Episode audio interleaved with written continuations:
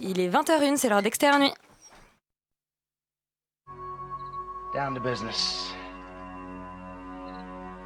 I got my wild cherry diet Pepsi, and uh, I got my blackjack gum here, and I got that feeling. Mm, yeah, that familiar feeling that something rank is going down out there. Oui, non, non, vous vous trompez pas, il s'agit bien d'une apostrophe. Hein. Voilà, je m'adresse à vous, chers spectateurs. Don't ever feed him after midnight. She's alive! Alive! Ready to party! I'm sorry, Dave. I'm afraid I can't do that. I'm a man. Well, nobody's perfect. Qu'est-ce que c'est C'est pas quoi faire! Les acteurs sont à l'aise dans leur personnage, l'équipe est bien soudée, les problèmes personnels ne comptent plus, le cinéma règne. Vers l'infini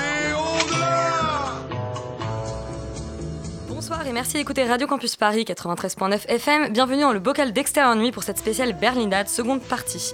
Nos envoyés spéciales Léa et Sophie sont de retour sur le plateau pour nous débriefer le palmarès et partager leur coup de cœur de la sélection et du festival en général, j'imagine. Mais rassurez-vous, les sorties de la semaine ne seront pas passées sous silence. Ce soir, je m'appuierai sur nos chroniqueurs Camille et Stéphane, ainsi que sur mes 23 personnalités pour parler des dernières réalisations de Martin Scorsese, Silence, du nouveau délire de M. Night Shyamalan, euh, Split, du nouveau Jeff Nichols, et notre séance de rattrapage sera consacrée à Rock'n'Roll de Guillaume Canet. Extérieur nuit, c'est parti.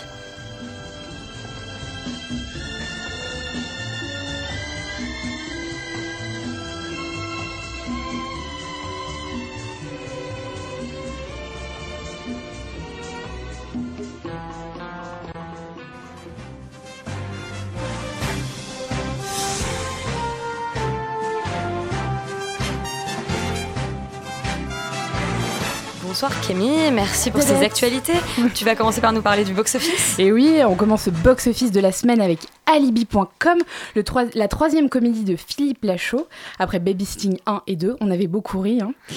Alibi.com, c'est l'histoire de deux potes qui fondent une entreprise qui crée toutes sortes d'alibis, tout simplement, hein, comme son nom l'indique. On y retrouve donc Philippe Lachaud, qui est aussi acteur dans le film, Nathalie Baye et Didier Bourdon. Le film a rassemblé 1 170 000 spectateurs tout de même. Il, y- il est suivi de loin par Rock'n'Roll, le film événement de Guillaume Canet dont on n'a pas arrêté de parler cette semaine. Rock'n'Roll, c'est un long métrage qui met en scène la vie de l'acteur-réalisateur, avec une part de fiction. On y retrouve donc Marion Cotillard, Gilles Lelouch, Yvan Attal, un film autobiographique donc qui a attiré 650 000 spectateurs. Et nous, on vous, en parle ce soir dans Extérieur Nuit. Et en troisième position de ce box-office, Underworld Blood Wars, le blockbuster de Anna Forster, une histoire de chasseuse de vampires qui totalise 185 000 entrées. Et moi je tiens à dire qu'on s'améliore dans Extérieur Nuit. Cette fois-ci, on va parler d'un film qui est dans, qui le, dans le qui est dans le box-office, top du box-office. C'est un événement. C'est un événement, voilà, c'est assez rare pour être mentionné. Euh, voilà, on va aussi parler de. Enfin, on va parler. Tu vas nous parler d'un film inspiré des attentats du 13 novembre euh, qui serait dans les tuyaux. Exactement, la production d'un film euh, inspiré des attentats du Bataclan a été annoncée lors du Festival de Berlin la semaine dernière. Le film s'appellerait Violent Delights, en référence à un sonnet de Shakespeare. Et c'est la réalisatrice Rachel Palumbo qui est aux commandes. Son nom ne vous dit probablement rien, et c'est normal, puisqu'il s'agit de son premier long. Elle travaillait jusque-là en tant que scénatrice et productrice. Sénatrice, carrément. Scénariste.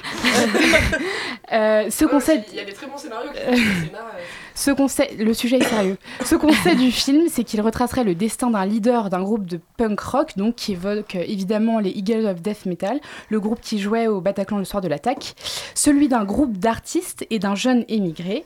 Le casting n'a pas encore été dévoilé. Inutile de préciser que l'annonce du projet a suscité de nombreux débats sur les réseaux sociaux. Quand tu m'as parlé du début, j'ai cru qu'on avait parlé de Green Room, euh, que je recommence. C'est un autre film avec des punks et, et des morts. Euh, voilà, on va parler de Fifty Shades of Grey aussi. parce qu'on va pas en parler dans l'émission, évidemment. On- encore un film euh, pas à côté du. pourquoi Mais moi, j'aurais été ravie qu'on en parle. Seulement, le film n'a pas trouvé preneur. Je pense qu'on revient dessus, on reviendra dessus la semaine prochaine. Écoute, moi, ce que je peux te dire, Elisabeth, Avec c'est que plaisir. le deuxième opus de Fifty Shades of Grey est beaucoup plus sombre, beaucoup plus chaud. Non. Ça, on le savait. Hein.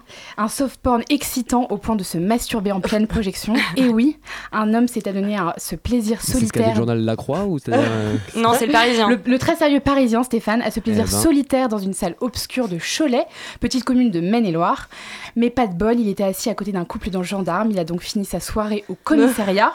Une chose est sûre, la relation sadomaso entre la jeune Anastasia Steele et le très viril Christian Grey émoustille. La semaine dernière, des concombres avaient été retrouvés dans une salle à Sydney après la projection de film. C'est très sérieux.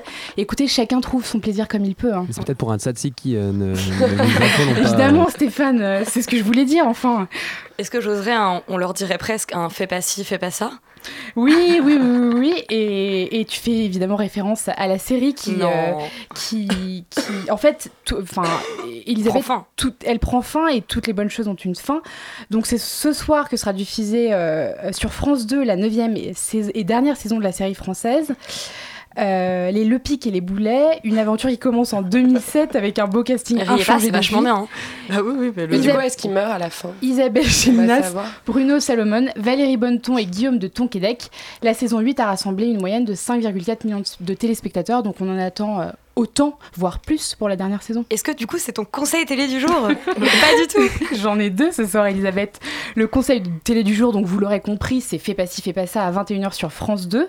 Mais pour les quelques résistants à la fiction française, il y a à l'origine le drame de Xavier Giannoli qui relate l'histoire d'un escroc solitaire inspiré d'une histoire vraie.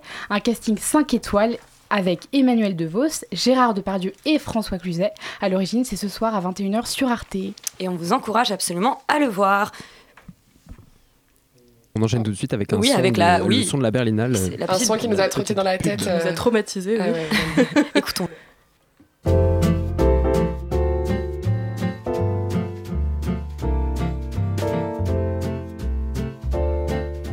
Alors avant toute représaille, je précise que c'est le son que j'ai trouvé sur euh, Oui, YouTube, parce que c'est- la doit être Berlinale. du. Luxembourg. Oui. c'est- un son, Mais, mais c'est- très festif, Le, c'est sympathique. sym- le hein, symbole, le- c'est bien un pingouin, la Berlinale, non Oui, c'est Voilà, ça. voilà, c'est- la quatre même. Un super. pingouin à quatre pattes. On dirait le son peut-être de l'ascenseur euh, du palais du festival. palais du- Alors c'est pas un palais, hein, on n'est pas à Cannes. euh, On n'est pas à Cannes, C'est un palast. Alors, Berlin, avant, le tout- Palast. avant toute chose, j'aimerais Oui. préciser que voilà, Nuit n'est pas financé par Arte. Ça fait deux semaines de suite qu'on parle de la Berlinade. On envoie nos chroniqueurs euh, euh, en Allemagne et pourtant Berlin. euh, Bizarrement. à Berlin, Ouais. exactement. Vous étiez toutes les deux, Léa et Sophie.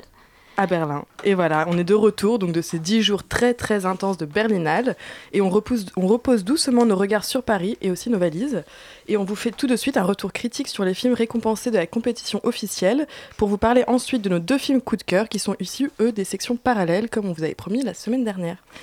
Donc le palmarès de cette 67e édition aura su être, comme le promettait le directeur du festival, tout à la fois engagé et porteur d'espoir.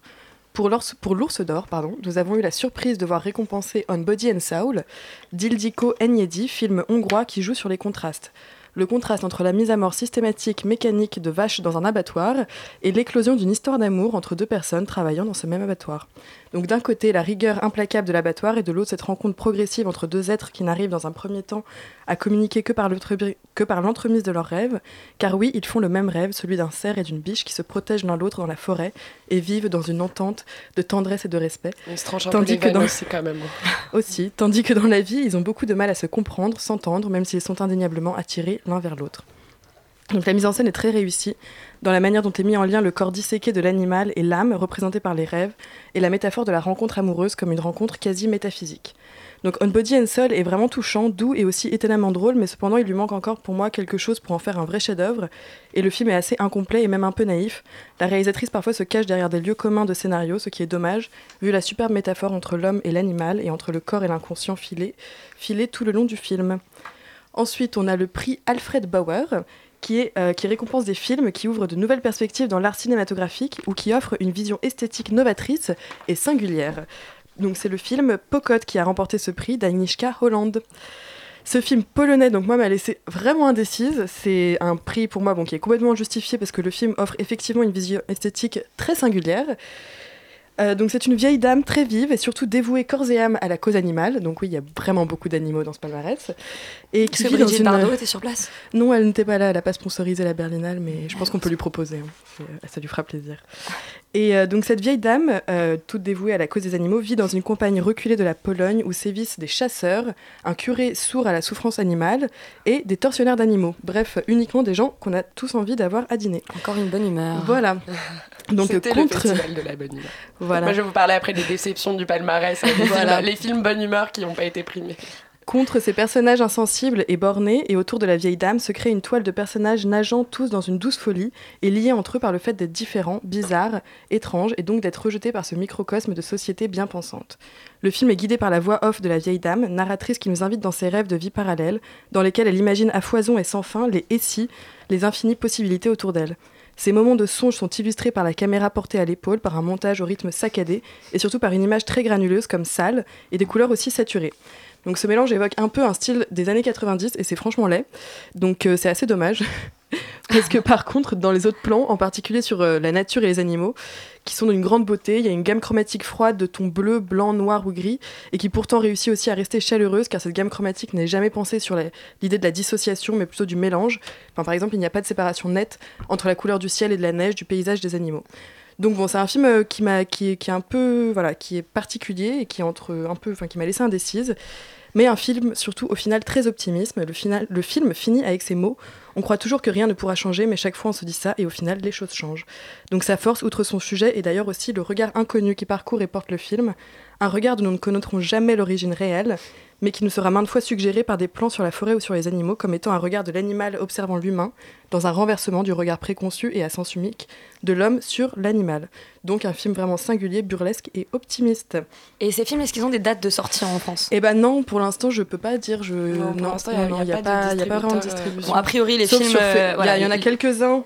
Les grands, bon, alors le Coris Maki, il a une date de sortie prévue au printemps. Félicité d'Alain Gomis aussi. Et euh, je crois que c'est tout pour l'instant. C'est pas. Mais a priori, voilà. les films primés Et- euh, à la Berlinade euh, ont en général une sortie française. À la euh, Berlinade C'est la Berlinale. C'est la Berlinade. La j'arrête pas de dire la Berlinade. Non, mais la. Berlinade, c'est ce qui se passe au Luxembourg avec ouais. la musique d'ascenseur et le pingouin à quatre pattes. Exactement, c'est moi aussi je vis une vie parallèle. Voilà. Euh, Léa, tu vas nous parler de tes petites déceptions? Et euh, j'ai pas fini Ah, le palmarès. Par contre, non, non, bah non, le palmarès est long comme, comme, Comme, euh, comme un palmarès. Ouais, comme un palmarès. ouais. Et donc pour le grand prix du jury, on a le Félicité d'Alain Gomis, dont vous avez déjà parlé la semaine dernière et qui a et on vous a diffusé aussi une interview du réalisateur, donc on va pas Oui. revenir dessus. Vous bon, pouvez la vous pouvez retrouver, la euh, retrouver, voilà, en podcast. Facebook ou, euh, mais c'est un prix euh, mérité.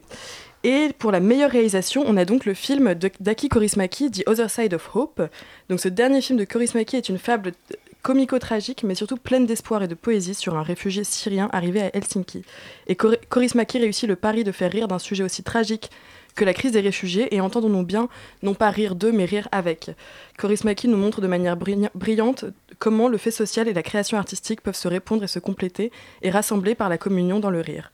Le style habituel de Kaurismäki est toujours bien présent, l'humour pince sans rire, les personnages distanciés de leur réalité, des plans longs et extrêmement composés, ainsi que bien sûr la nostalgie inhérente introduite par l'utilisation de la musique. Et donc protégé comme en quelque sorte par son style et par les codes du cinéma qu'il connaît à merveille, Kaurismäki réussit à mener ce sujet de manière extraordinairement fine, précise et intelligente, en déployant de manière minutieuse les caractères des personnages et en ne laissant la place ni au misérabilisme ni à l'angélisme, tout en restant au plus près de la réalité du parcours des réfugiés, les centres de détention, les interrogatoires, la nécessité de fuir et de devenir clandestin pour ne pas être envoyé en Syrie. Donc Kaurismäki réussit à déjouer les attentes du spectateur. Et The Other Side of Hope nous surprend, détourne nos attentes et est incroyablement drôle, poétique et surtout empli d'amour pour la vie et d'espoir pour un futur en Europe plus ouvert que celui que nous connaissons aujourd'hui. Ouais, c'est surtout ça que je voulais, sur Ouais. lequel je voulais insister, c'est qu'il est très drôle en fait ce film. Il C'est- est, c'est il est très, incroyable. très, il y a très, des très scènes euh, dans ouais. un restaurant japonais où des Finlandais réouvrent un restaurant japonais pour. euh, Stéphane était à la Berlinale, mais. Je sais pas comment- non, on a pu le voir en avant-première euh, grâce à notre contact. Mais c'était non, voilà, c'est un film très très très. C'était un nuit à beaucoup de. Tu vois, il y a des, on a des lobbies, euh, on est assez puissant hein, dans le monde des médias. nous a donné des places. C'est Emmanuel Macron qui nous a donné les places pour, euh, pour ce film. Merci C'est quoi le Emmanuel. rapport avec ma- le répond le, le rapport un, un avec rapport Macron dans l'émission La Matinale qui nous ont fait une passerelle euh, digne de ce nom. Je vous conseille de la réécouter si vous n'avez pas pu l'entendre. C'était merveilleux. Très bien, très bien. Et Si on fait des pubs pour les programmes d'avant. Voilà, on peut euh, faire ça. Au cas où, hein. vous pouvez remonter le temps pour, euh, pour l'écouter.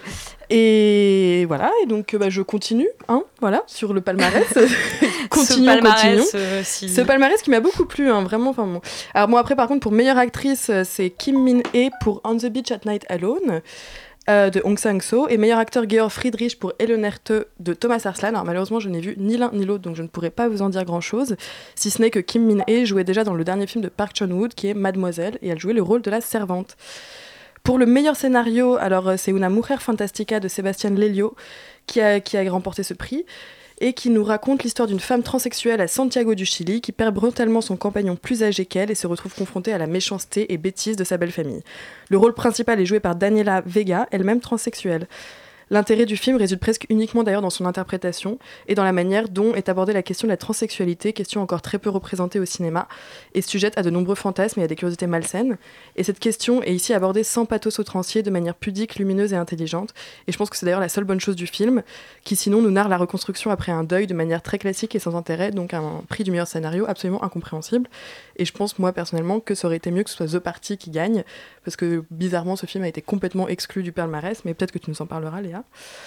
Et, euh, pour la meilleure collaboration artistique, euh, pour le montage, donc Anna, mon amour, de Tsaline Peternetzer. Anna, mon amour est de nouveau une histoire d'amour, située en Roumanie, entre Anna, qui souffre de crise de panique et d'angoisse handicapante, et Thomas, qui se mue très vite d'amant à médecin. La réalisation est splendide, exécutée au couteau dans un rappel de la manière un peu de Cassavetes. Au plus près des émotions et des visages et des gestes, la caméra est toujours en mouvement, le montage est extrêmement précis et permet de représenter l'invisible, l'indicible et même l'incompréhensible, ce qui est l'essence même du mal dont souffre Anna, impossible ou presque à communiquer aux autres. Donc une vraie, vraie, vraie belle réalisation et pour moi c'était vraiment le prix. Enfin voilà, c'était donc euh, pour moi dans l'ensemble j'aurais récompensé les mêmes films qui ont été récompensés à part Una Mujer Fantastica, mais je l'aurais récompensé pour la meilleure actrice. Et par contre, il y a vraiment des incompréhensions sur donc déjà On Body and Soul. Euh, pourquoi l'ours d'or pour On Body and Soul, qui est quand même un film euh, qui est incomplet, qui est pas fini, c'est pas un chef, c'est un très beau film. Pour moi, c'était un prix du jury, c'était un coup de cœur du jury qui était complètement mérité, mais l'ours d'or, c'est vraiment trop. Et, euh, et pourquoi pour Coris Maki le prix du meilleur réalisateur, alors que ça fait des années qu'on sait que c'est un excellent réalisateur et que du coup, ce prix a un peu un lot de. Enfin, une impression, enfin, donne une impression de consolation. consolation, voilà, c'est ça, et qui est très, euh, enfin que je trouve que c'est, je trouve que c'est limite hum- humiliant en fait, et que ce film, en fait, non vraiment, parce que Moi, je serais pas en- humiliée de recevoir un prix bah, de la tu meilleure sais, Coris Maki, oui, mais Coris Maki, il a quand même un certain âge, il a déjà un certain, une certaine carrière derrière lui, et je pense que tout le monde sait que c'est un très bon réalisateur, et ce film valait le coup d'être primé pour le film et non pas pour le réalisateur. Donc tu en lui aurais fait. donné. euh, Moi, je lui aurais donné complètement l'ours d'or, ou euh, si c'est pas l'ours d'or, en tout cas. En tout cas, le grand prix, enfin un prix qui, qui, qui récompensait en tout cas vraiment l'œuvre en tant que telle et pas seulement la, et pas seulement le cinéaste. Et donc euh, voilà, et donc pour le scénario, j'aurais plutôt moi donné le prix à The Party qu'à Una Mujer Fantastica, qui est vraiment monstrueux de platitude. Euh, et voilà, et donc euh, donc donc. On peut parler des déceptions justement Voilà. de, de ce palmarès, puisque tu parles de, de The Party. On peut parler des, des, des déceptions Ouais. euh, du palmarès. Bah oui, The Party, Je trouve qui- que, justement euh, le, le cynisme n'a pas du tout été récompensé à Berlin. Hein, la, la preuve que euh, Berlin, ce n'est pas Cannes, puisque pourtant on avait un superbe film sur le chômage, le film autrichien Wild Mouse, et un très beau film aussi sur un engagement politique d'une femme. Bon, même si c'est pas vraiment le thème de The Party de, de Sally Potter, mais voilà des, des thèmes qui, qui sont forts dans, dans le cinéma, dans les festivals importants Tu comme, sais, comme voilà, Cannes. le chômage, c'est vraiment un sujet canois.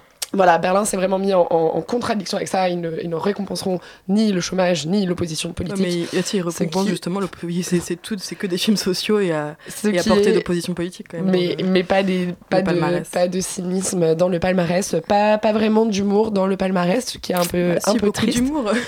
Ce qui est un peu triste puisque euh, The Party est un film avec un scénario euh, incroyable, plein de rebondissements. Wild Mouse a un scénario peut-être plus facile, mais euh, la, la prestation des, des acteurs était tellement, euh, tellement euh, excellente et tellement juste que j'ai trouvé très dommage que ces films soient, ne soient pas présents dans, Mais bon, pour dans le l'humour, quand même, je suis vraiment pas d'accord avec toi parce que rappelons quand même que On Body and Soul, euh, Pocock et aussi euh, The Other Side of Hope sont des films profondément Peut-être drôles. n'avez-vous pas Donc- le même sens de l'humour. oui, peut-être, peut-être, peut-être, peut-être. Mais bon, je pense que. ouais. Ce n'étaient peut-être pas des films qui avaient vocation euh, à faire rire, euh, en tout cas qui ne comportaient pas le même, euh, le même euh, cynisme. Voilà.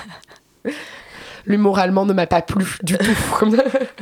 Léa est donc déçue de ne pas trouver suffisamment de cynisme. euh, dans, dans le palmarès. Mais, euh, mais en revanche, euh, quand même des, des films, euh, des, des gros coups de cœur. On va vous parler de nos coups de cœur Bah oui, mais qui, euh, qui ne sont je crois pas. qu'on va faire une petite pause musicale avant de, de parler des coups de cœur. Euh, non, moi je pensais qu'on parlait des coups de cœur d'abord. Bon, bah faisons. Allez-y. Bah parlons peut-être de ton coup de cœur et ensuite Voilà, on fera la pause on- musicale parce que Ouais. le mien ensuite il y a l'interview donc ça serait un peu Ouais, bizarre de, le- Ouais, de le couper. va. Exactement. Alors parlons de, de, de mon coup de cœur. Parlons un de ton coup film, de euh, cœur. un film euh, qui, euh, qui n'était pas dans la, le- la sélection officielle, qui était dans, dans la sélection Berlinale spéciale, qui est un documentaire qui s'appelle The Bomb, un documentaire de, de trois personnes, de Kevin Ford, Smriti Keshari et Eric Schlosser, qui euh, en fait nous raconte euh, la création et l'impact de la bombe atomique. Donc c'est une heure d'images d'archives sur la bombe nucléaire qui sont montées sur une musique électro du groupe The Acid.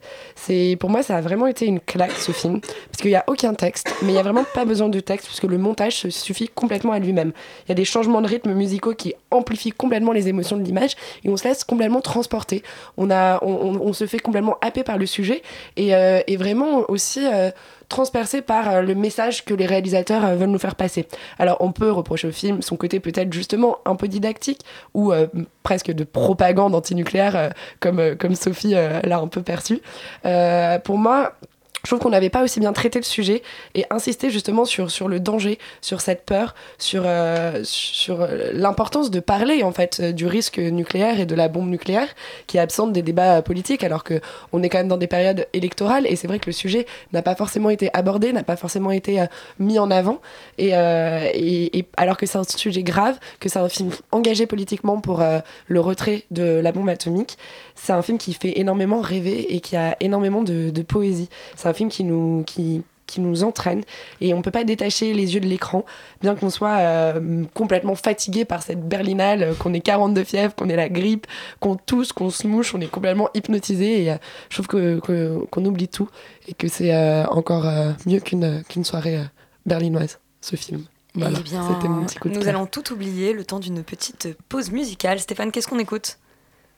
Alors, au niveau de la prononciation, j'ai peur de faire des bêtises. On écoute Marco Ha Visto et Portahocat. Et la Un chanson s'appelle film. Pahavani. Voilà, c'est euh, une chanson de L'homme sans passé de Aki Kaurismäki et ça illustre bien l'univers kaurismäkien.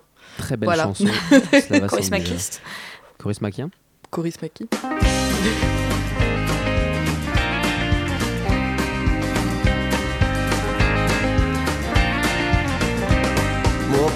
paholainen vaani joka kulman takana on. Missä vain mä kuljen, kuiskii kieli katalaa. Sen silmät mua katsoo olut lasin pohjalla. Sen hymyilevän huomaan vieraan tytön huulillaan.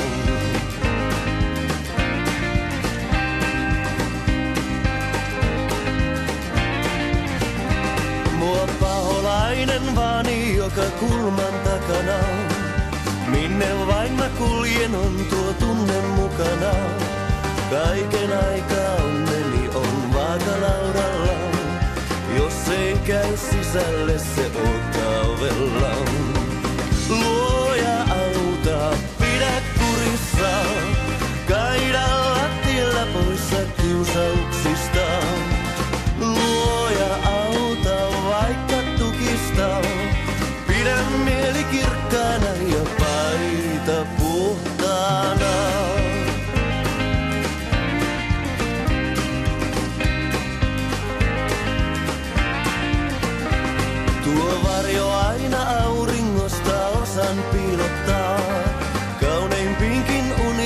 Unin siipinensä liihottaa. Tänään kuljen hymyillen, vaan tiedät tulevaa. Pelimme kun etenee vain päivä kerrallaan.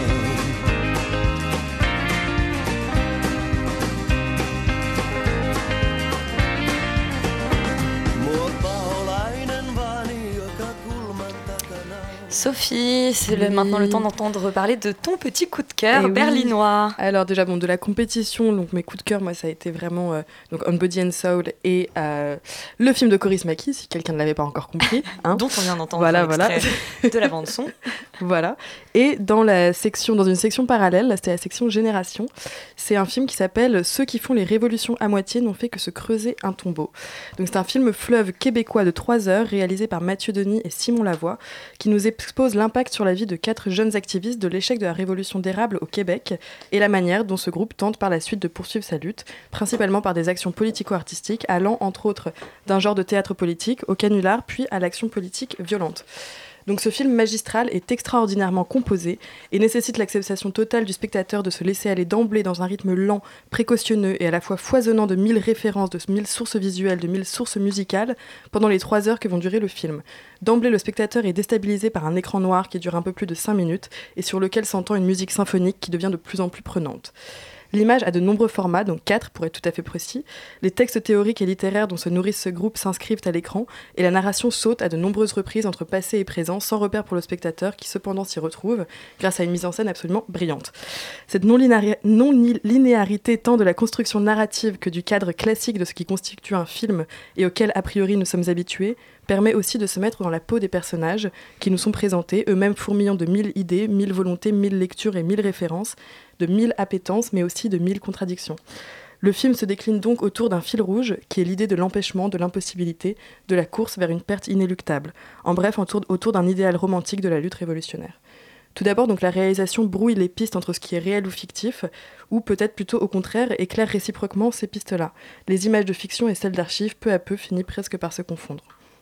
Et le jeu de confrontation entre passé et présent, justement, entre réel et fiction, permet d'une part de mythifier le réel et d'autre part de donner du poids et un point d'ancrage à la fiction.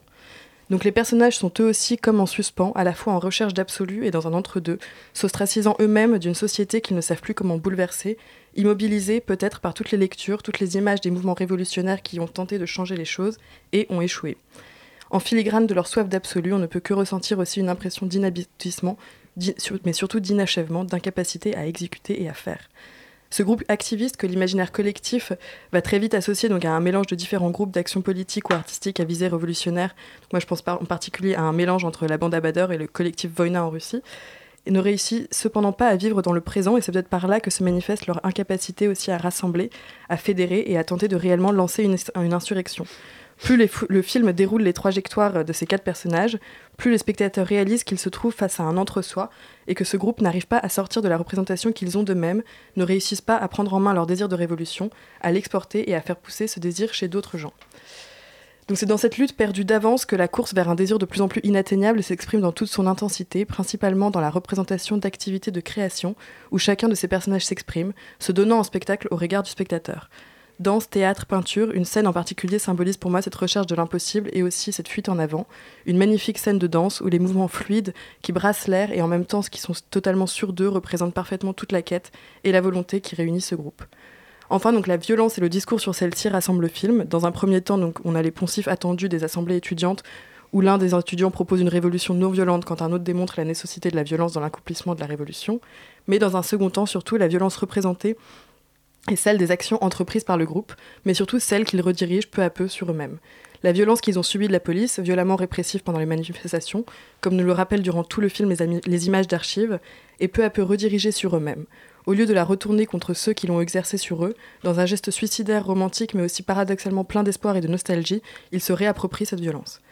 Et comme nous l'explique donc l'un des réalisateurs que dont nous allons ensuite vous diffuser une interview, et donc euh, dans une interview que nous avons eu la chance donc de mener avec lui, le but, si but il y avait avec ce film, n'était pas d'être dans un dogme et dans la volonté de dire voilà ce qu'il faut faire, révoltez-vous, mais plutôt de fa- faire naître des questionnements chez le spectateur et le pousser à réfléchir selon des axes différents, peut-être l'amener à être dans une réflexion tout comme le film, moins linéaire, moins classique, mais étouffé de mille regards et mille discours qui permettent ensuite de faire émerger le sien proprement et résolument personnel.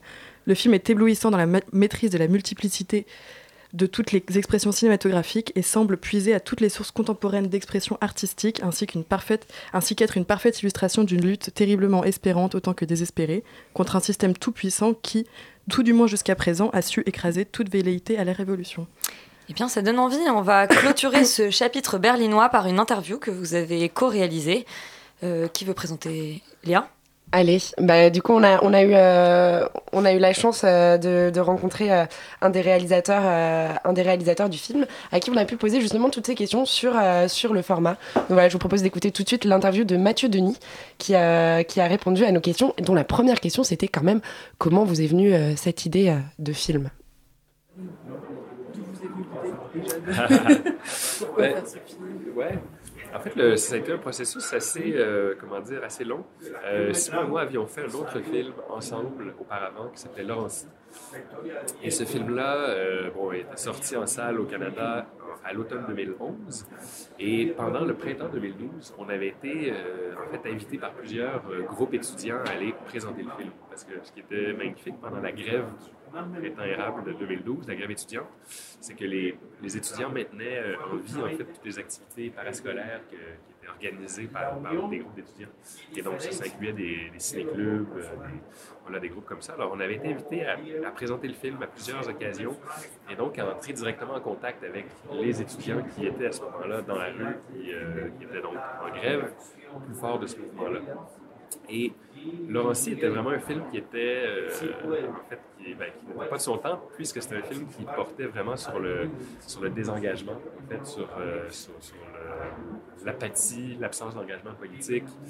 Euh, et donc, euh, en présentant le film aux étudiants, souvent on était, en fait, ils, nous, demandaient, on était confrontés en fait au fait que à l'extérieur, les gens étaient dans la rue, donc ce qui se passait n'était pas du tout en phase avec ce qu'on présentait dans le film.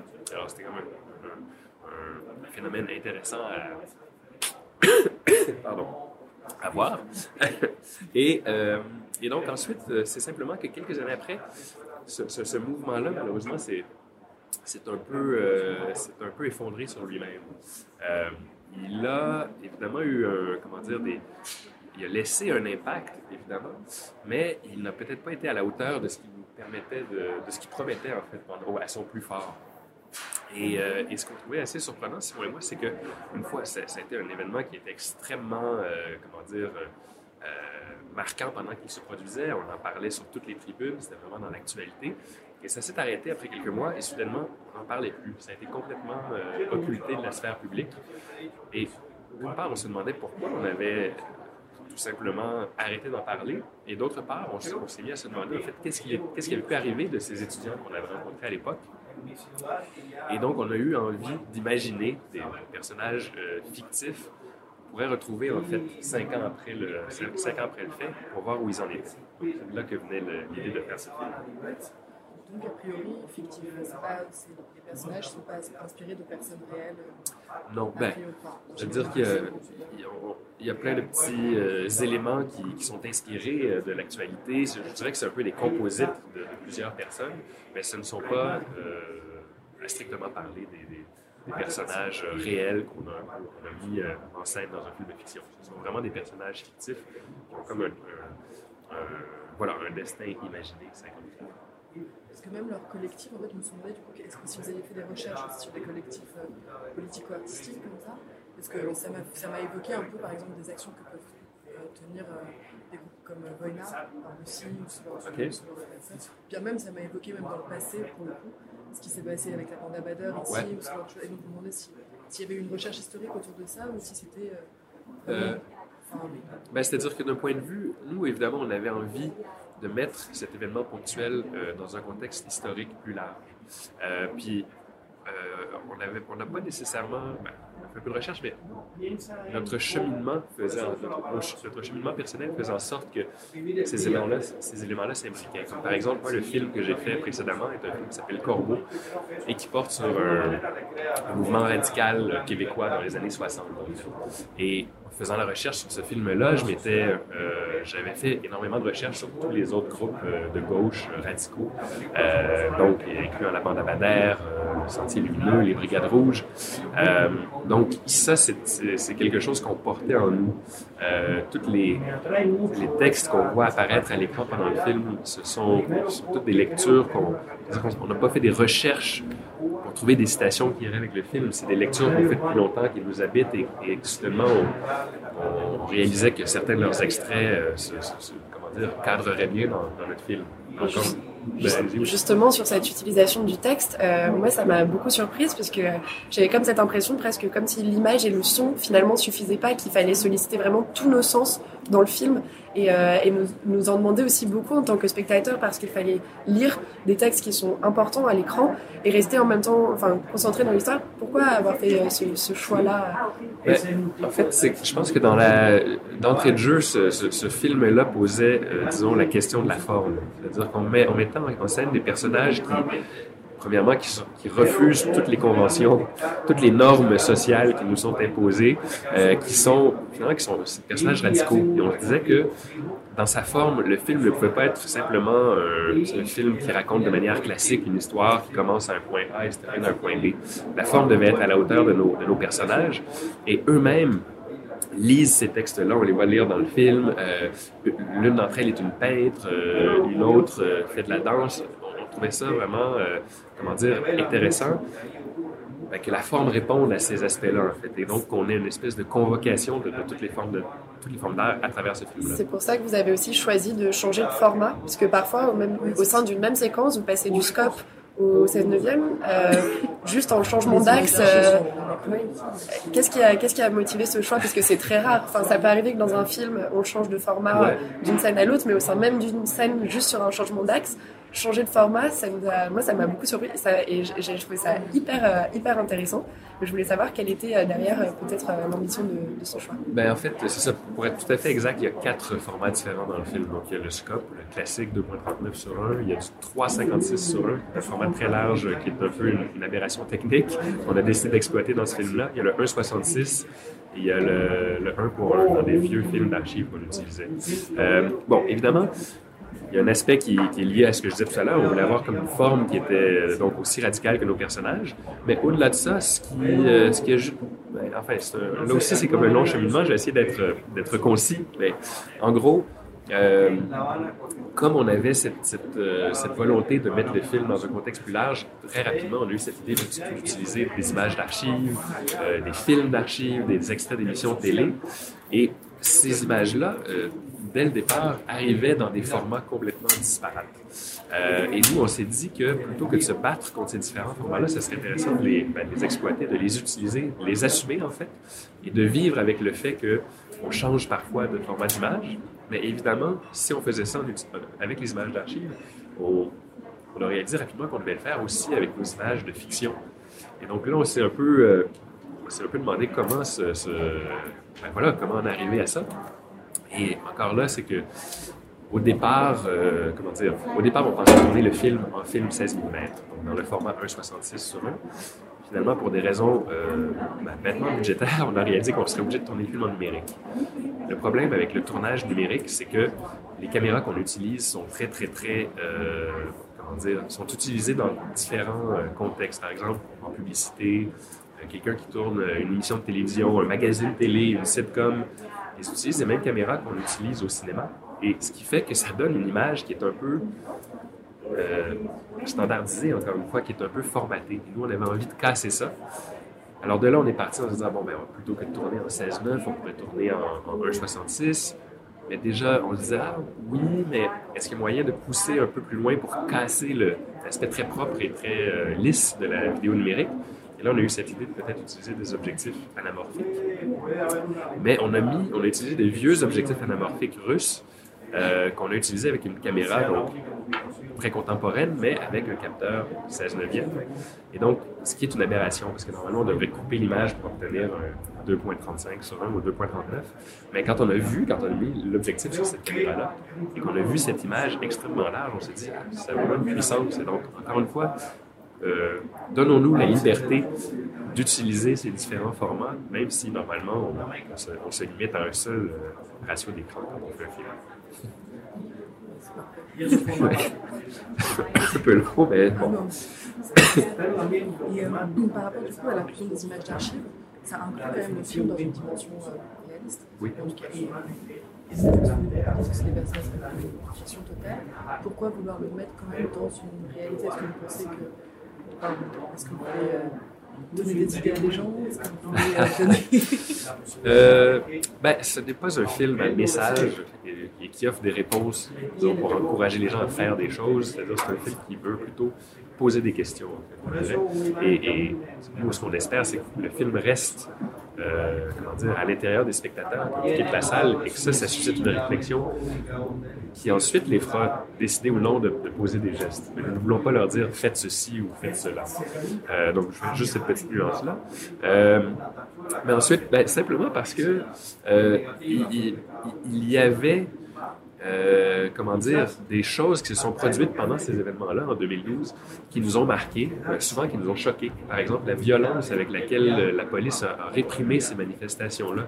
Moi, ça a complètement changé mon rapport à l'autorité, je, dois dire.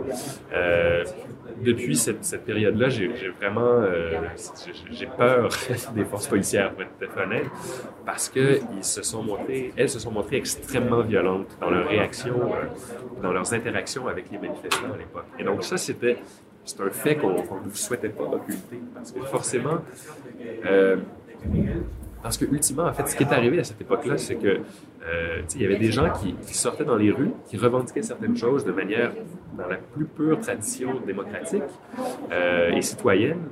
Et ce qu'on a fait ultimement, c'est qu'on a, on a enlevé le droit de cité puis le droit de parole à ces gens-là. Parce qu'on on, s'est mis à, à inventer des lois bidons pour les empêcher de manifester. On s'est mis à leur taper dessus euh, à de matraque et de poivre de Cayenne. Et ça, forcément, quand on retire le droit de parole à quelqu'un, ben, il y a, il y il y a nécessairement un ressentiment euh, grandissant. Et comment réagit-on euh, à ça? C'est-à-dire que quel- y a-t-il d'autres options que d'être que d'être en colère? Et vers quoi la colère va-t-elle mener? C'est un peu la question que pose le film. Est-ce que la réponse par ce film, ce serait que la colère, elle, est métaphorisée dans la violence et dans l'art dans la création? Parce que tous ils sont artistes dans le film et tous ils sont extrêmement violents, mais surtout envers eux-mêmes en fait. Ouais. Et pas vraiment, ils, ils retournent la violence qu'ils ont subie envers eux-mêmes. Et je trouve ça très intéressant parce que justement, du coup, le spectateur ne se dit pas, comme vous dites, euh, je dois faire ça, etc. C'est vraiment une réflexion parce que la violence, elle est pas. elle- enfin, ils répondent pas à la violence elle est de la manière dont, dont ils l'ont reçue et c'est ça qui est très intéressant. Oui, ben, absolument. Parce qu'évidemment, le film ne veut pas être une apologie de la violence, mais il pose la question de la violence. Et comme vous dites, une violence peut se, se- peut, peut s'exercer contre l'autre, mais elle peut aussi s'exercer contre soi. Et Dans le cas du film, c'est un peu ce qui se produit. Moi, j'avais une question sur euh, le titre du film. Parce Oui. que, euh, en fait, on voit des personnages qui, euh, qui, qui tentent des choses. Il y a cette scène magnifique d'ouverture du film où ils vont taguer ces panneaux publicitaires. Ouais. Et il y a une scène d'euphorie derrière où ils sont vraiment heureux. Mais en fait, j'ai un peu l'impression que c'est le seul moment où ils ont l'impression d'avoir réussi. Et dans toutes les autres actions qu'ils entreprennent, il n'y a jamais de, on- il n'y a jamais cette notion de succès. Et du coup, je me demandais, enfin, j'avais envie de vous poser cette question, c'était qu'est-ce que faire une révolution finalement en entier? Et quand est-ce qu'on peut savoir qu'on a finalement fait quelque chose en entier et pas juste à moitié? Euh, ben, c'est encore une fois, une question qui est à la base du film. C'est une question qu'on se pose et à laquelle on n'a pas de réponse. C'est-à-dire que on se, nous, on, on- on constatait, euh, bon, on prenait l'exemple du, du printemps érable, il y a eu cette espèce de soulèvement qui est parti de- de- de- des- milieux étudiants, qui s'est un peu à peu propagé à travers toute la société, qui a donné l'impression que qu'il allait avoir une espèce de, vraie remise en question de, de l'agenda néolibéral qui a été euh, mis de l'avant depuis euh, 15 ans ou 20 ans dans le monde occidental. Et soudainement, on- ça ne s'est pas produit. C'est-à-dire que le mouvement ne s'est, pas euh, poursuivi assez longtemps avec assez de force pour qu'il y ait cette vraie remise en question. Et on, mettait ce, ce- ce- cet événement-là en, parallèle, par exemple, avec le printemps arabe qui s'était produit un an plus, tôt. Encore une fois, un, moment extrêmement euh, inspirant, puissant, mais dont l'héritage euh, est particulièrement ambigu aujourd'hui. On met des images de, du soulèvement en Ukraine dans le film aussi. Encore une fois, où en sommes-nous en Ukraine aujourd'hui? Alors, euh, euh, alors voilà, alors c'est la question finalement que le film pose. Jusqu'où faut-il aller?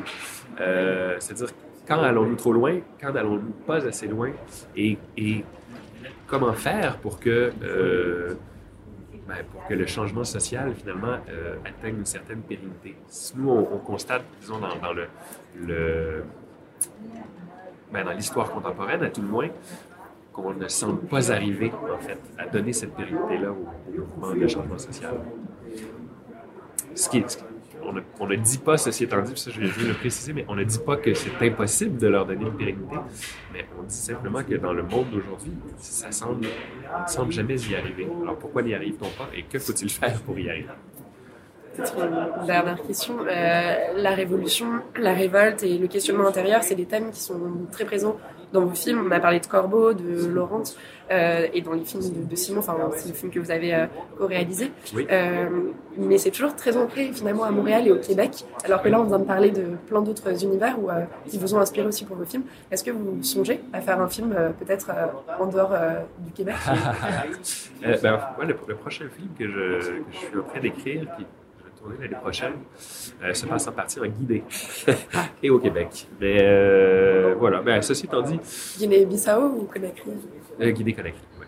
Et euh, en fait, euh, ben, non, en fait, euh, ultimement, euh, on ressent, on ressent le besoin de- d'exprimer la voix d'un coin de pays qui ne sera jamais exprimé si on ne l'exprime pas des mêmes. Donc, c'est pour ça que nos films sont, se concentrent, enfin, partent principalement de sujets locaux. Mais on a, c'est une prétention de le penser, on, a l'impression que à travers un point de vue très local sur des, événements locaux, il peut néanmoins y avoir euh, des thèmes universels qui surgissent à travers ceux-ci. Et, euh, et voilà, et c'est ce qui est intéressant dans le cinéma mondial, c'est-à-dire de voir, de voir qu'on partage des, des idées, euh, qu'on, qu'on- qu'on- voilà, des, des thèmes avec des gens de partout à travers le monde, fait que ces thèmes-là sont vus de façon très spécifique, dépendant d'où on vient, de notre histoire. Et, voilà, alors on a envie de, peut-être de, de- de défendre cette idée-là à travers notre cinéma. Euh, Merci beaucoup. Ben, merci à vous.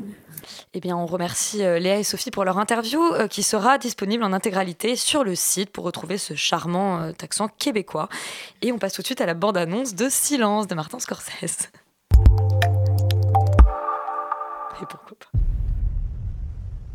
Our Lord said to them, Go ye into the whole world and preach the gospel to every living creature.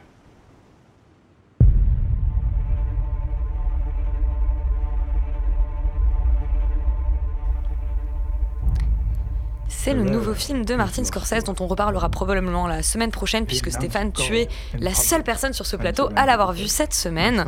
Oui, et je pense en fait qu'on en parlera peut-être même pas la semaine Et prochaine. moi j'ai envie d'en parler. Est-ce que tu peux nous le pitcher avant de, nous, avant de cracher ta, ta, ta, ta Bah, méchanceté Écoute, en fait, c'est une méchanceté, euh, c'est une méchanceté assez mitigée. Oui, en fait, euh, le film de Scorsese, ça parle de deux, de deux prêtres portugais qui apprennent en fait par leur, euh, leur éminence, en fait, le père Rodriguez et le père Garoupé, joués par Andrew Garfield et Adam Driver. Donc, Très portugais donc. Très portugais, euh, Garfield et Driver, et oui, un accent portugais donc le plus cliché et le plus horrible de la terre. Merci.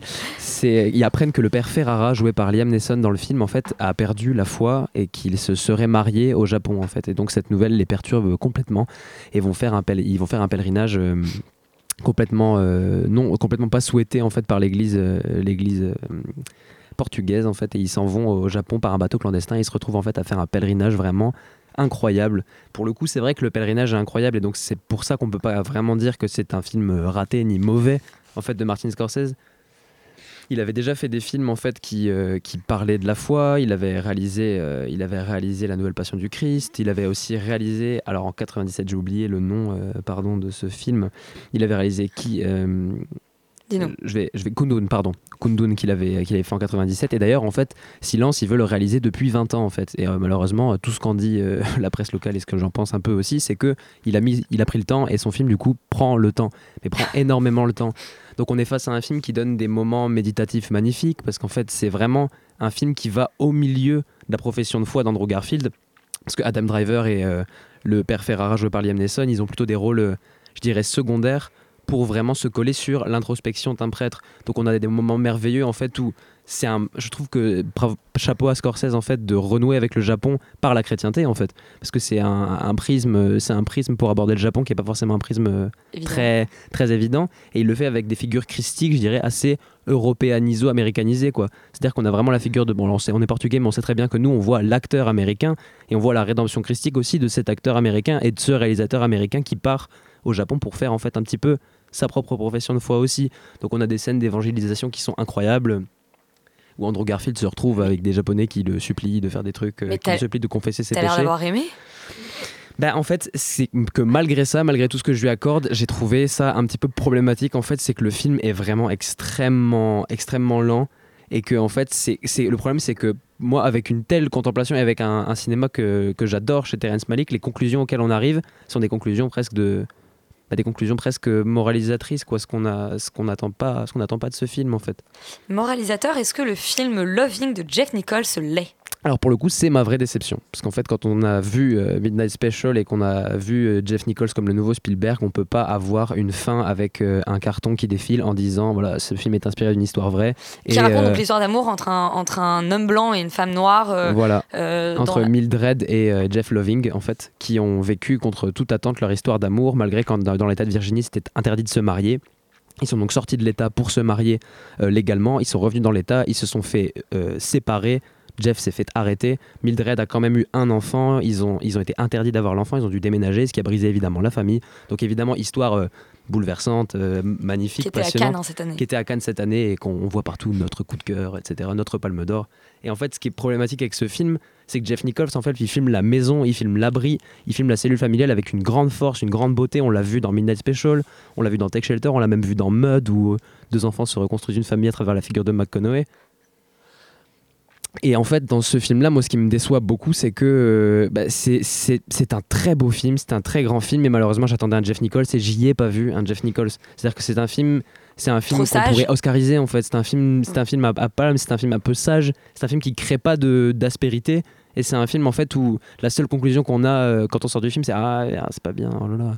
Vraiment, c'est triste. Donc, moi, je m'attendais à quelque chose. à- Quand, quand dans, quand dans Midnight Special, on voit à la fin une cité euh, Atlante se dessiner dans le ciel, se faire, enfin, faire des trucs absolument extraordinaires avec son média. Là, j'ai l'impression que l'exploitation du média en elle-même est pauvre. Mais après, voilà, on peut rien imputer euh, d'autre à ce film que, que malheureusement le fait qu'il soit un bon film. Je trouve que c'est trop décevant pour ce réalisateur que j'apprécie énormément. Et notre Stéphane Bisounours a donc deux déceptions cette deux semaine. films, bim, Mais on va écouter la bande-annonce de Split et ça risque de changer.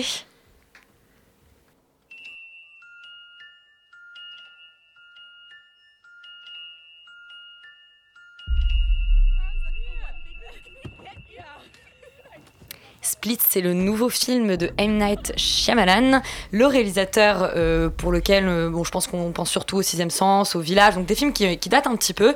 Euh, on l'avait un peu perdu pendant une dizaine d'années. Il a fait The Visit l'année dernière, qui Qui avait n'avait pas un... été un franc succès. ouais. Voilà, qui n'avait pas été un franc succès, mais qui n'était pas un film euh, honteux non plus. Ce coup-ci, il revient avec Split. L'histoire euh, d'un homme, Kevin, qui a 23 et peut-être 24 personnalités à l'intérieur. Oui, oui, oui. Euh, de quelqu'un 23 ou peut-être 24. c'est un, c'est un type très entouré. Euh, euh, non, non, mais je veux dire, c'est- dans le film, il y en a 23 ou 24. Je veux dire, Oui, on, non, j'ai on on se pose la question, non, je, je n'ai pas de doute sur le, sur le chiffre exact. Euh, et Kevin euh, enlève et séquestre trois jeunes filles, dont, euh, c'est pas très gentil, dont la jeune Casey, qui est, contrairement à ses deux camarades, euh, qui sont, ses deux camarades sont vraiment des espèces de, de jolies petites jeunes filles, euh, voilà, les, les petites populaires du lycée, voilà. Casey, et Casey. Casey, elle est torturée. Casey, c'est la, c'est la, la sauvage du groupe.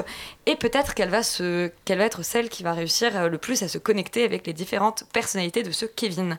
Qu'est-ce que tu en as pensé, Stéphane? Mais elle, elle se connecte bien plus avec Kevin, elle se connecte même cinématographiquement, puisqu'elle a en commun avec Kevin ce processus de flashback et d'acceptation. Moi, j'ai beaucoup aimé en fait Split, parce que euh, on avait, il y a eu une vague en fait dans mon enfance de films qui se servaient de Je la. qu'il- je la- qu'il allait nous dire. Non, non, non, pas du tout. J'ai des révélations euh, psychanalytiques à l'antenne. Non, merci. Non, non, en fait, une vague de films qui traitaient en fait de la bipolarité slash schizophrénie slash euh, les, les gens ont du mal à la dénommer, mais voilà, ce principe de personnalité dédoublée, euh, là c'est du coup ouais. une multipolarité et qui s'en servait comme le twist en fait du film. Là, le Shyamalan décide d'aborder le film frontalement en disant voilà, le- la multipolarité sera le sujet de mon film. Et du coup, en fait, il en a fait un film presque psychanalytique, en fait, parce que ce qui se passe dans ce film, c'est une double thérapie. C'est pas presque. C'est-à-dire que c'est la thérapie avec la thérapeute, c'est-à-dire qu'on a une thérapeute qui est la figure de la, fille, euh, la femme qui étudie, donc qui joue ce rôle un peu freudien de faire une histoire de la psychanalyse. À un moment, euh, James McAvoy lui parle en lui disant Et vous m'avez parlé de cette étudiante qui. euh, vous m'avez dit qu'il y a eu des exemples de, par exemple, ce- cette- une patiente qui a fait telle chose et telle chose et telle chose, pour un peu se rassurer en termes de personnalité. Et du coup, on va assister à sa psychanalyse par interruption entre le, le fait qu'il capture ses filles, mais aussi en fait le fait que quand il parle avec Casey, c'est une thérapie également.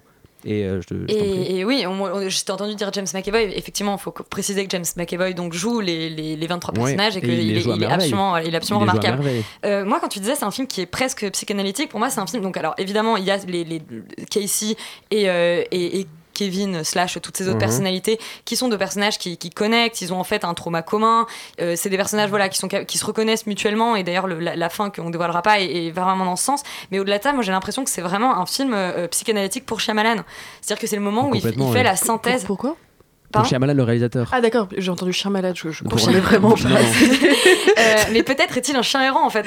Euh, non, le, le- dis- disons que c'est vraiment le moment où il, où il se pose un peu, c'est-à-dire que voilà, c'est c'est un cinéaste qu'on qu'on décrit souvent comme usé, et il se pose que- comme ça, et il a une espèce de- d'analyse de sa, de, sa, de sa filmographie, et on se rend compte à quel point en fait c'est un cinéaste qui est théorique, qui, est- qui est vraiment théorique, c'est-à-dire qu'il se, il se, il se pose la question, moi je me suis même demandé, je suis quand même allée jusqu'à me demander s'il y avait 24 personnalités, parce que 24 c'est le nombre d'images par, euh, par seconde dans le cinéma, Enfin, je suis partie Ouais, très très loin dans ce film, j'aurais pas le temps de, j'aurais pas le temps de déverser tout, tout ce qui s'est passé en ma tête, mais Ah, moi aussi, euh, D'ailleurs, j'ai plusieurs personnalités qui, qui sont, qui sont nées pendant cette séance. Mais, euh, mais, mais voilà, c'est un, c'est un cinéaste, c'est un cinéaste de genre, c'est-à-dire que c'est quelqu'un voilà, qui a vraiment une vraie efficacité euh, dans l'action, dans la mise en scène. Il a une manière de, de, de lier ses scènes via un travelling. Enfin, c'est c'est vraiment un, un conteur, mais, mais de l'image, qui est, ce qui est assez fascinant. Mais au-delà de ça, c'est quelqu'un qui, a- qui a un vrai recul sur son, sur son genre, sur son art, et qui, à mon avis, se, se, se pose la question de ce que c'est en fait d'être un, un démiurge. Enfin, il a l'impression, lui, d'être à la fois une sorte de, de démiurge qui, euh, qui, qui peut-être fait qui, qui peut-être est allé, allé trop loin ou pas assez. Enfin, il y a vraiment cette question-là. Et aussi comment euh, chacune de ces personnalités, c'est-à-dire que son, cet enfant, par exemple, il y, a- il y a une des personnalités qui a un enfant et on a envie de lui faire confiance, mais en fait, c'est plus compliqué que ça. Et il y a vraiment. Parce que, voilà, je trouve que c'est. c'est J'aurais pas le temps de, de rentrer, parce qu'on va devoir enchaîner très vite. On a malheureusement trop peu de temps pour parler de ce film que j'encourage vraiment à aller voir. Mais c'est un film qui, à mon avis, euh, euh, va marquer un tournant peut-être dans la carrière de, Ouais. de Shyamalan Et- et, et- et offrira un prisme vraiment sur, sur son œuvre. Et il le marque littéralement, puisque la fin, en fait, amène. Effectivement. sans- on- nous ne spoilerons pas de ici, mais manière la très fin étonnante, fait un lien voilà, avec un autre de lien ses avec films. un autre de ses films et qui mais, annonce. mais de façon une- très étonnante. Enfin, C'est-à-dire que c'est, on, on est assez wow. C'est un film d'une grande maturité pour sa, pour sa cinématographie, quoi. Ouais, et On qu'on encourage euh, euh, beaucoup, absolument à aller voir. Euh, on va parler de, de films tournant dans les carrières de nouveau avec euh, Rock'n'Roll, qui est donc un film, ce, ce cher Guillaume Canet, lui non plus, il va pas très bien en tant que réalisateur. Blue Ties n'avait pas été en franc succès. Il revient en France et il fait un film sur lui, sa femme et, et ses délires. Camille, tu l'as vu Qu'est-ce que ça donne Ouais, je l'ai vu, écoute, euh, la salle était pleine, il y a eu beaucoup de rires, mais moi j'ai pas trop ri. Euh, déjà, je, je dois dire que ça me met. Le concept me met profondément mal à l'aise. Le principe de l'autofiction? Le, le principe, bah. C'est-à-dire que il se présente, il- je trouve qu'il y va pas franc jeu quoi. Il y va, enfin, il, dit qu'il veut faire un film sur sa vie très bien. Euh, on sent la sincérité parce qu'en fait c'est, il, raconte la, crise d'un d'un quadra. C'est-à-dire qu'il arrive, ouais, moi j'ai 43 ans, euh, euh, je suis plus sexy, je suis, je suis pas rock. Et, et on n'y croit pas une seule seconde en fait. On n'y croit pas une seule seconde. C'est-à-dire que pour. Enfin, il y va. il y Comment va- Tu es la seule personne à dire ça c'est vrai, il y va tellement euh, avec des gros sabots, quoi. Je veux dire, enfin, qu'il est pour sexy mont- quand même, quoi. Pour montrer qu'il, non mais je veux dire, voilà, c'est Guillaume, Guillaume Cotillard, Canet, c'est Guillaume Marion Canet, Cotillard. ouais, c'est faux, c'est Et, et il arrive, et je sais pas, enfin, pour montrer que c'est un beauf, il pète au lit. euh, Oh. euh, Marion Oh Cotillard, là. il l'appelle- elle l'appelle Pitou. Enfin, c'est, on n'y croit pas une seule seconde, quoi. Mais est-ce que, est-ce, Et- que, est-ce que le but c'est qu'on y croit ou est-ce que le but c'est de faire de la fiction à partir de l'image qu'ils ont, euh, qu'ils ont dans la presse? Non, non, parce que je pense qu'il pense, d'un- il parle d'un problème qui est intéressant, c'est euh, comment, c'est, comment on accepte de vieillir quand on est acteur et non pas actrice. Et, euh, et ça, c'est un sujet qui pour les hommes n'est jamais abordé, à mon sens. Et, euh, et ça, c'est intéressant, mais vraiment, le, tout m'a mis mal à l'aise parce que ça, ça mêle fiction et autobiographie. Et il y a, y a un moment où. euh, parce qu'ils ont un petit délire avec euh, Quand je t'aime de Demis Roussos, hein, le couple euh, Cotillard-Canet. Et il y a un moment où Marion Cotillard chante. Euh, euh, la chanson et c'est et tu sens qu'elle est vraiment bouleversée tu sens qu'elle joue pas en fait et ça, ça, ça me met mal à l'aise voilà c'est c'est malaisant Mais c'est vraiment, il, s'appelle Guillaume et Marion dans le film. Enfin, c'est oui, oui, vraiment- oui, Ah il y a même le fils. Il y, y a le fils qui a, inter- qui a Ah, interprété. qui- Bah, enfin, c'est très. euh, Et un film qui a donc mis mal à l'aise Camille cette semaine, on ne vous conseille que Split. Donc voilà. Et euh, partez à la Berlinale. Allez, Allez. allez, ouais, allez à la Berlinale l'année prochaine. L'année prochaine. Euh, allez voir Split. Euh, on va enchaîner sur Tout Fautre Nerf. Euh, bonsoir euh, Alexandre. Qu'est-ce qu'on, qu'est-ce qui se passe dans Fautre Nerf Ah ce bah il soir se passe pas grand chose si ce n'est qu'on reçoit Vitalik. Oh non Eh ben si, les gars Oh, Italie d'accord qui, euh, qui est déjà dans le studio, qui va s'installer autour de la table dans quelques minutes. On va présenter son quatrième euh, album Voyager, qui est une espèce d'énorme bombe disco. de Ah ouf. bah. Super bien. D'accord, et Restez ben avec nous. surtout en plus, rester on sur commence, le... on commence l'émission avec des exclus de ouf, donc faut être là tout de suite. Voilà, bon bah écoutez Bah, restez là. 93.9 et surtout ne, Ne ne- bougez ne pas. bougez pas de station. On vous à la semaine prochaine, on vous et à la embrasse. semaine prochaine.